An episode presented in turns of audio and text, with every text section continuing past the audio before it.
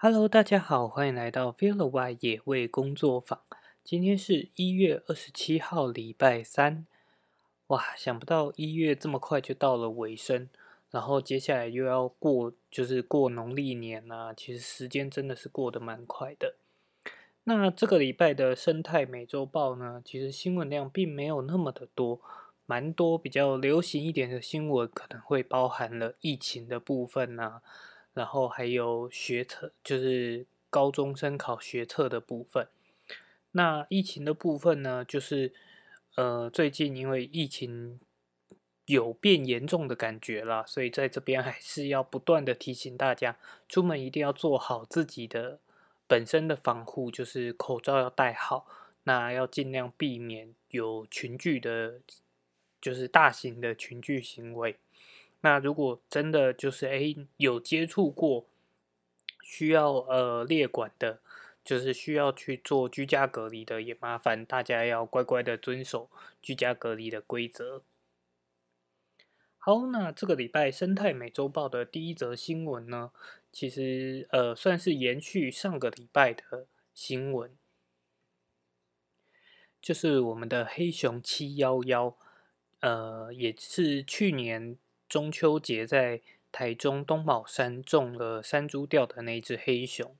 那在上个礼拜有提到，就是它最近被发现说在苗栗的呃一些比较人跟山区的交界的地方，有在发现它的踪迹，包含可能闯入民众的公寮啊、翻找冰箱等等的行为发生。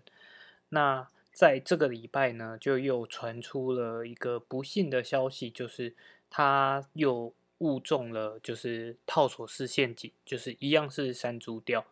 那不过因为他这次的活动受到很多的关注，所以这一次在中到陷阱之后，也很快的就被通报。那所以就在送到了特有生物研究中心的低海拔试验站去进行安置。那这可能是他第四次误中陷阱的。呃，研究黑熊的学者黄美秀老师他就提出来说，其实这只黑熊虽然它活动的范围跟人有重叠，但是其实这个区域它的人为活动相对来讲还是很少的。而且本来熊就不是只活在呃很高海拔的区域，因为高海拔的区域它的天然食物资源也会。有限，所以到底哪些地方是真的属于野生动物的家？这点是需要大家值得去思考的。但是当然，我们也不是说，哎，希望熊跟人之间没有距离，熊经常性的来到了就是人活动的部落啊，或者是居住场所，然后产生一些冲突。所以对于熊来讲，呃，其实它的为什么会想要靠近这种？呃，人为的聚落，其实最主要的一个原因就是来自于食物的诱因。那食物的诱因在上个礼拜提到，它可能因为今年的天然食物资源状况并不是那么的好，或者另外一个原因，可能是因为它中了很多次的陷阱，导致它的觅食能力呃稍微下降了，才会让它需要比较冒这些风险的到。成为聚落来进行觅食。那在上个礼拜其实也有提到说，呃，洪美秀老师他有跟东市领馆处去进行呃沟通。那当然也有跟当地的部落跟居民们去进行一个呃解说教育，这样子让民众对于黑熊是有更多的认识。那在沟通的过程中，其实就是看得出来。大部分的居民可能对黑熊其实是具有相当的包容力的，但也有少部分的居民其实对于黑熊是呃会畏惧、会害怕的。那其实这样的害怕都是可以理解的，毕竟对于人来讲，黑熊也是非常大型的动物，而且确实如果发生冲突的话，对人是可能造成伤害的。不过实际上，只要越去了解这个动物的习性，你就越能够知道应该要如何应对遇到它的状况，就能避免冲突的发生。那上个礼拜其实当时采取的策略就是会用一些声响啊，运用一些方式去让黑熊对于人为聚落产生戒心。不过在就是这样子的过程，其实它是比较缓慢推进的，因为你要不断的被吓被吓之后，才会让他知道说，哎，其实来这里没有办法获得他所需要的食物资源，他可能就会避免再来到这里。那不过时间就是可能才短短的一个礼拜，然后就又这只黑熊又中了陷阱，所以只好又呃把它送进了收容收容站去进行救护啊照养。那这只黑熊未来到底会怎么样呢？其实还是需要持续的观察下去了。不过这边我个人认为。呃，它未来要野放的话，可能会需要考虑的因子就更多。毕竟它已经开始有呃闯入人为聚落的一个行为发生，也就是说，在未来野放上，它有可能也会持续的有这样的行为发生。那即便是在环呃保育观念比较好的美国，如果熊跟人的冲突是不断持续发生的情况下的话，熊可能也会面临到被就是安乐死的状况，因为这只熊它可能就已经养成这个习惯，而且是很难透过训练来让它呃就是抛弃这样子的坏习惯的。那我相信这当然不是大家所乐见的一个状况啦。不过回到问题的源头，其实这只熊还是非常有可能是因为。人类去放置这种没有针对性的陷阱，而导致它的觅食能力下降，最后它才必须铤而走险进到人为聚落的地方来进行觅食，才让它养成这样的习惯的。所以，呃，以人的角度，我们如何能够帮助这件事情？我觉得，与其去争执说希望将这只黑熊让它再次回到自然环境。另外一个部分，其实更重要的还是要积极的去推动专一性的呃防动物危害防治的措施，而不要再用这样子无差别式的攻击，导致更多的野生动物受害。那不过刚刚对于这只黑熊未来是否野放啊，什么都只是我个人意见，其实还需要更多的专家评估跟讨论，才能够知道这只黑熊。后续状况是怎么样？好，那进到第二则新闻，呃，刚刚提到了黑熊的，算是有一点比较悲伤一点的消息了。那另外这一则呢，是在玉山国家公园的塔塔加园区，其实在这几年来也是频繁的传出有，呃，可能游客目击到黑熊啊，或者是黑熊的痕迹出现。甚至可能在游客中心附近的垃圾桶也有被黑熊翻翻找过的状况发生。那呃，黄美秀老师他们的团队也有在那边进行研究。那透过自动相机的调查，这三个月内拍到的熊估算起来可能就有六只。所以呢，未来也有在考虑说，是不是要在这个区域去进行一个细放，来了解说。哎，这些熊它是本来就一直生活在这里，然后可能行为上的改变，或者只是因为季节的关系，它们经过这里，或者是什么样的原因，让它就是比较频繁的被看到。那这个部分其实就是需要更多的研究投注在里面，我们才有办法理清这样的事情。好，那下一则新闻呢，其实也是可能因为人为。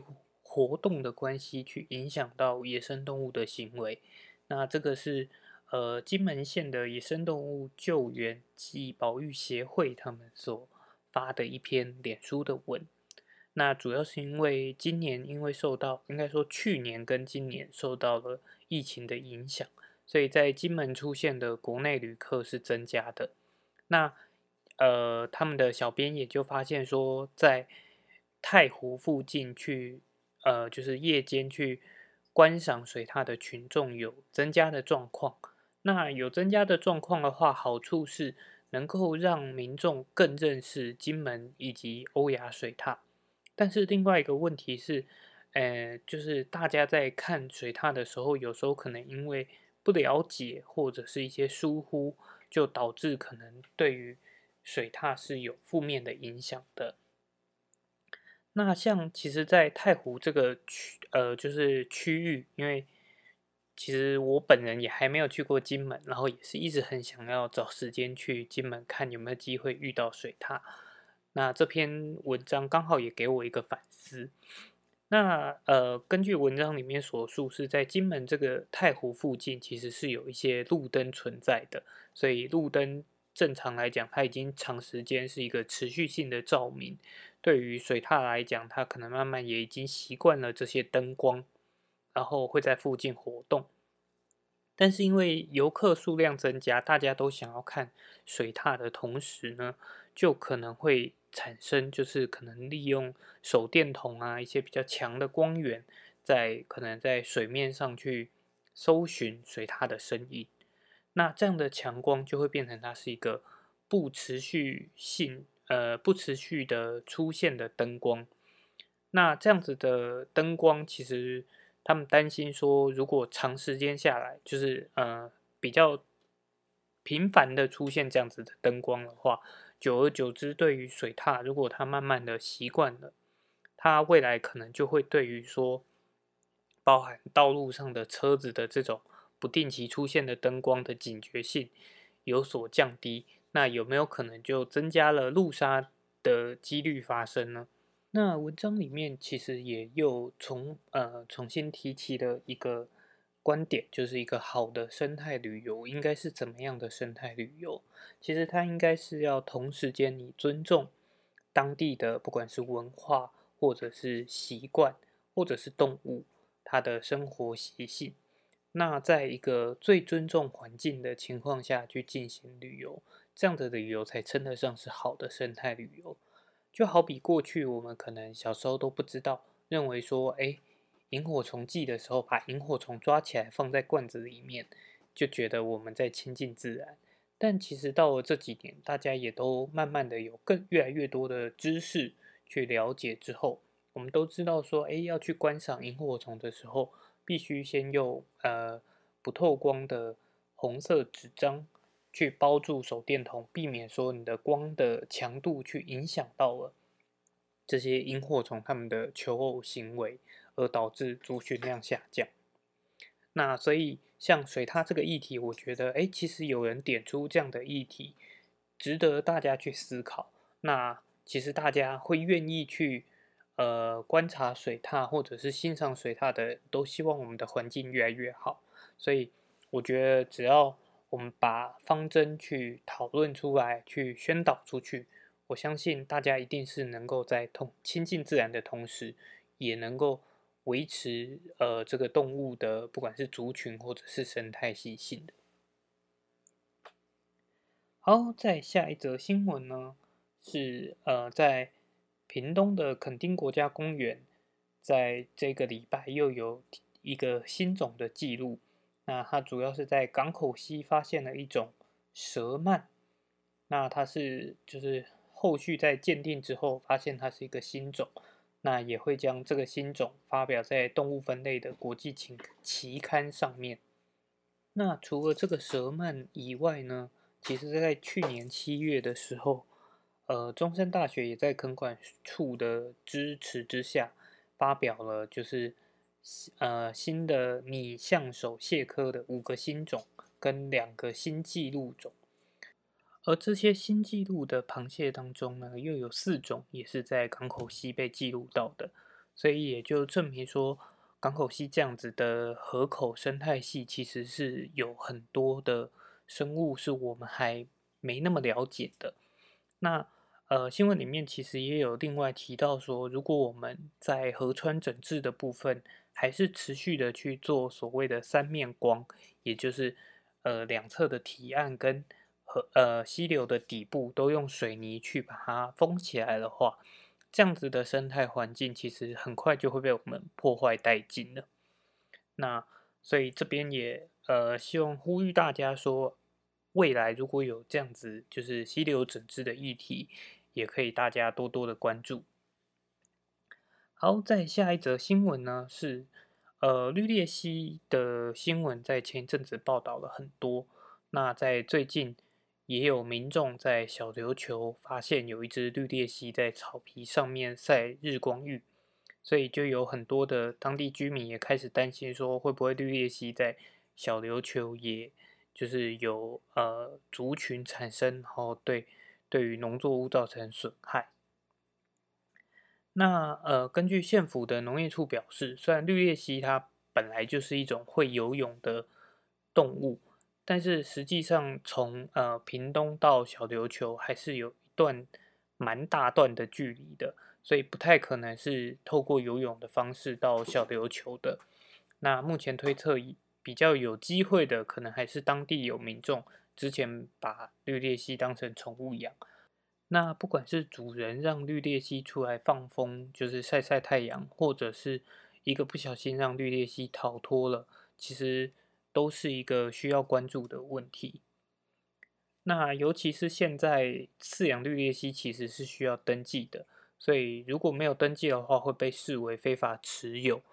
最高的话是可以罚五万块的。所以这边就在提醒大家，如果有饲养绿鬣蜥的话，记得要赶快去登记。然后另外有饲养其他就是不是绿鬣蜥的其他宠物的话，其实也都要好好的照顾，不要让动物就是跑到野外变成可能变成另外一个就是危害自然环境的动物。下一则新闻呢是国际上的新闻。根据英国的《卫报》报道啊，有研究人员在非洲的纳米比亚渔船上面，就是他们运用了一个简单而便宜的呃改造，就可以让上万只的海鸟避免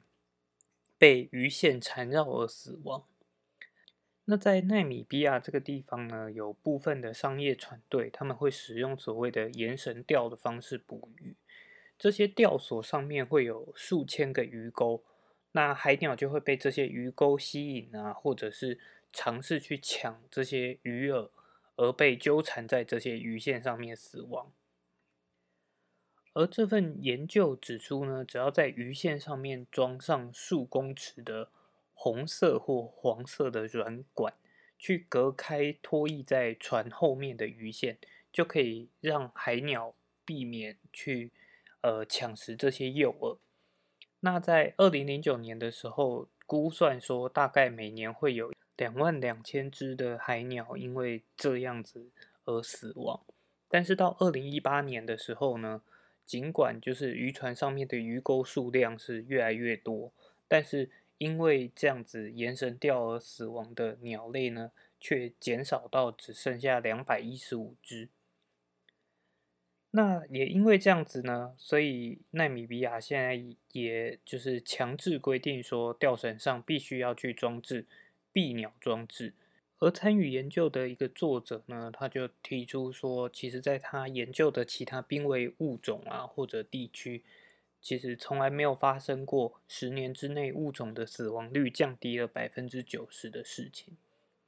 那之所以当地的渔民呢会配合度这么高，其实一个蛮重大的原因也是因为安装这样子的软管，它的成本并不会到太高，所以对于当地业者来说，他们愿意付出的努力量也就越高。不过，另外一种方式就是所谓的拖网渔船，它在安装这样子的避鸟装置，成效就会变得比较差一点。那有可能的原因是因为。拖网渔船，它的捕捞方式，如果加装了这样子的避鸟装置，在呃收收网具的时候，可能会缠绕到这些装置，而在使用上就会变得比较复杂一点。所以也有部分的船员，他们可能会比较不太愿意来使用这样的避鸟装置。不过，如果说能够减轻，就是呃蛮多的鸟。受到这样的危害，而政府也愿意就是立下这样的管理办法的话，我相信就是渔民到最后他也是变得不得不配合。可是这样子也能避免掉去伤害到就是其他非我们需要的目标的生物。好，那今天的最后一则新闻呢？嗯，听起来又会比较像是我要 抱怨了，就是未来呢，在台中又准备花八亿去打造一个台中市的海洋生态馆，那预计在二零二二年开幕。那这篇文章的标题呢，就是说除了超夯的 X Park 以外呢。就是台中市政府也斥资八亿多，希望打造所谓的台中市的海洋生态馆。不过这个部分其实对于 X Park 并没有，我并没有就是很完整的提出我的论述，因为毕竟我自己本身也还没有到 X Park 去看过。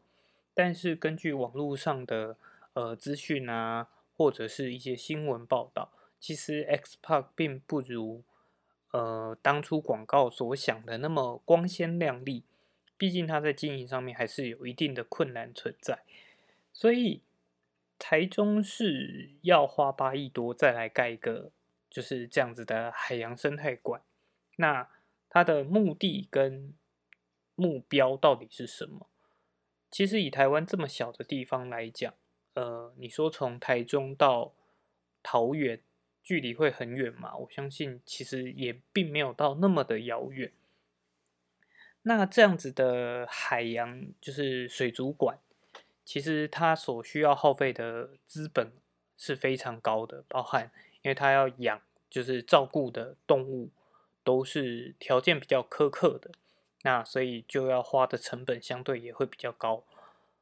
也就导致为什么当时。台北的呃士林的海海生馆，就是没有办法很好的经营下去。其实一部分也是因为水族馆这种模式本来就不是那么容易经营的。那 X Park 是属于日本的投资商在台湾投资，所以资本额啊，或者是投资商他们能够负担的部分相对也就比较高。那台中市政府自己又要来淌这个浑水，我认为是非常不恰当的。然后再来是动物福利的部分啊，这些都要去思考，因为未来的后续管理一定会在市政上变得有更多的经济压力了。那所以，我对于这篇新闻，虽然它是一篇比较偏向于旅游的新闻，但是我看了却。就是必须从我的角度来解读，我会觉得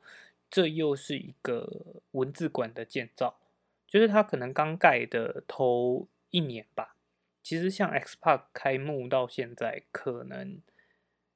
可能快一年而已吧。那它的成效到底如何呢？台中市政府真的要这样来，就是再盖一个可能会拖垮台中市政经济的建筑物跟？馆场吗，那这样的观光对于台湾民众来讲，真的有吸引力吗？我觉得这是 需要花更多时间去思考的啦。就是我们的观光真的还要一直局限在我必须要盖很多很特别的东西才有办法吸引到人吗？那当然，这个部分消费者的部分也需要好好的去思考。哎，好了。那这个礼拜的生态美洲豹就到这边喽，那我们就下个礼拜见，拜拜。